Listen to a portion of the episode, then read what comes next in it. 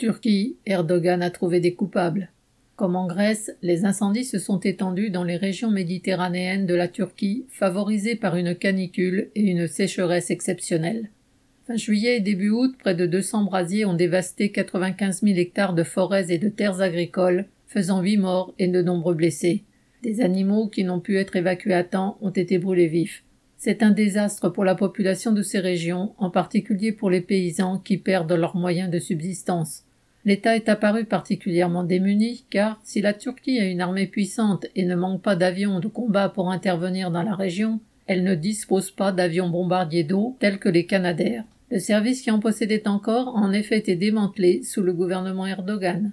Critiqué pour cette situation, le président turc n'a pas tardé à trouver des coupables. Les messages s'étant multipliés sur les réseaux sociaux pour demander que d'autres pays apportent leur aide, il a dénoncé, entre guillemets, une campagne de terreur par le mensonge propagée depuis l'Amérique, l'Europe et certains autres endroits, qui ne viserait, selon lui, qu'à discréditer le pays et son président. Les autorités ont aussi intimé aux télévisions, qui s'y sont pliées, l'ordre de ne pas provoquer la peur et l'inquiétude par une trop grande couverture médiatique des incendies.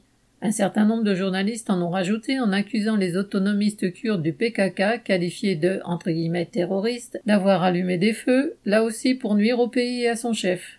Pour Erdogan, tous les opposants ou auteurs de critiques contre son gouvernement sont des terroristes manipulés par quelques puissances étrangères pour saper son crédit. Qu'on se le dise, faute de pouvoir imposer son autorité au vent et aux vagues de chaleur qui favorisent les incendies, Erdogan saura bien imposer le silence à ceux qui en parlent, comme il l'a fait pour bien d'autres. André Fris.